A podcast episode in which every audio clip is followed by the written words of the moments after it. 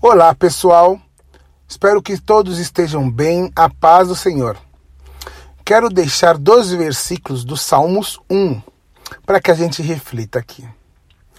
Bem-aventurado o homem que não anda segundo o conselho dos ímpios, nem se detém no caminho dos pecadores, nem se assenta na roda dos escarnecedores.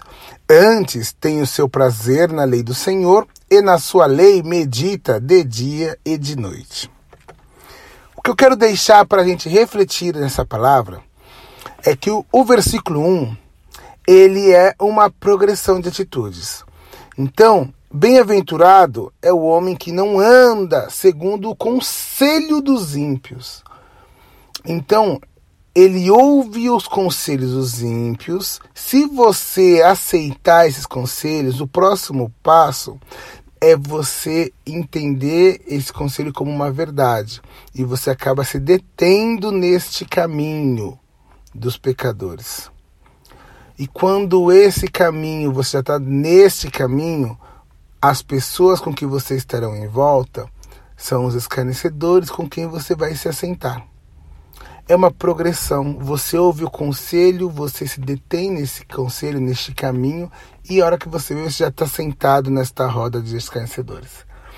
Porém, no versículo 2 ele fala: antes que tudo isso aconteça, antes disso, tá?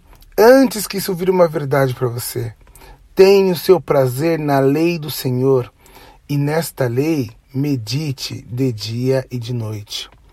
Então, não está falando assim, antes disso, sofra, mas assim, leia aquela palavra sofridamente. Não. Tenha o seu prazer, faça com alegria, entenda aquilo como o, o bem maior de nossas vidas, ter o prazer na lei do Senhor e meditar nela de dia e de noite. Então aqui ele está nos ensinando uma palavra de sabedoria, de saber fazer escolhas. Está nos livrando de uma armadilha do mal. Porque um conselho parece ser tão inofensivo. Um conselho de alguém que não entende nada em relação a quem foi Jesus, o que ele fez, né, que tem as verdades deste mundo, parece algo tão inofensivo.